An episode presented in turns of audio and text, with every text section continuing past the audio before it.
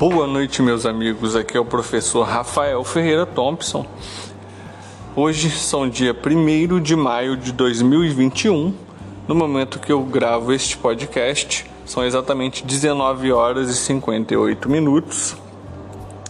Hoje nós vamos falar sobre, nós vamos falar sobre o seguinte: Você gosta de tomar aquele vinhozinho? Você gosta de tomar a sua cerveja?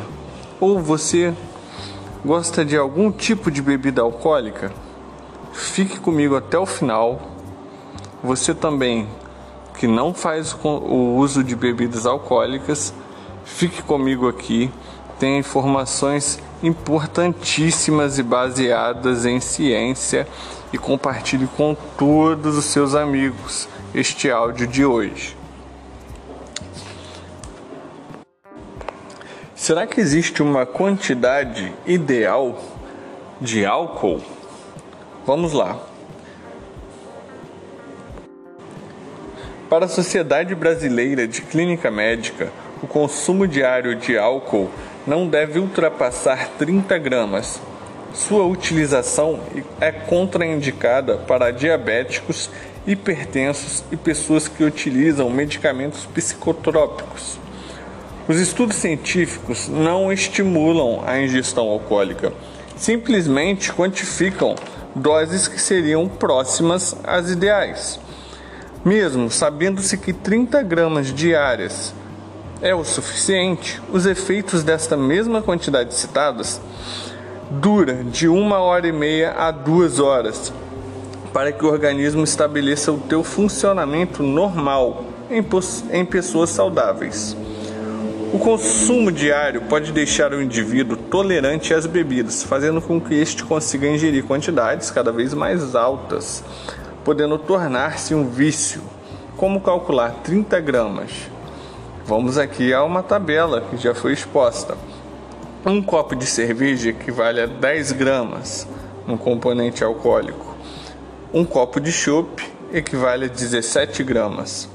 Uma taça de vinho equivale a 10 gramas. Uma dose de destilados, seja uísque, pinga ou vodka, equivale a 25 gramas. Sobre estas informações é realizado o cálculo para 30 gramas diários de componente alcoólico.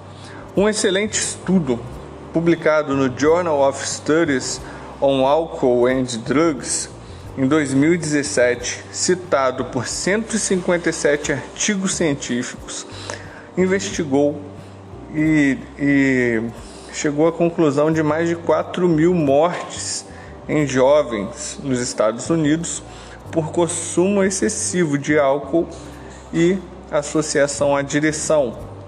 O estudo investigou dados durante seis anos, com caráter nacional nos Estados Unidos tá? São dados alarmantes, visto que o público estimado é, levado em consideração neste estudo foram jovens estadunidenses universitários com idade entre 18 e 24 anos, ok?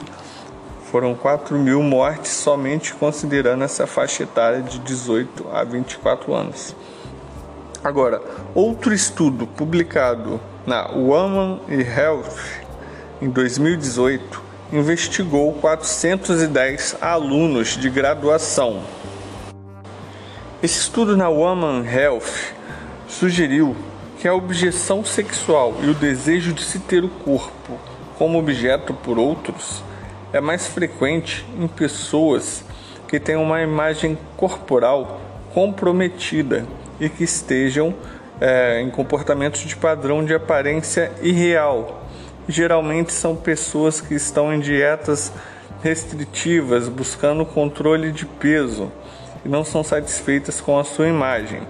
Na maior parte das vezes, essa objeção é realizada por mulheres, sugere este estudo.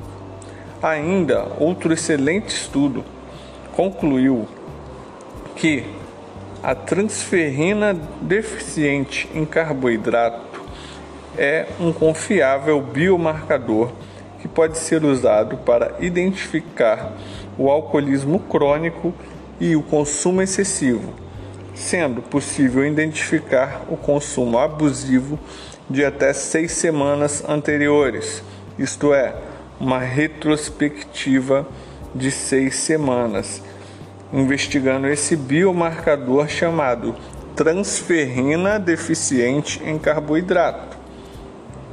Este estudo foi publicado e realizado na Faculdade de Ciências Médicas, em Lisboa, Portugal.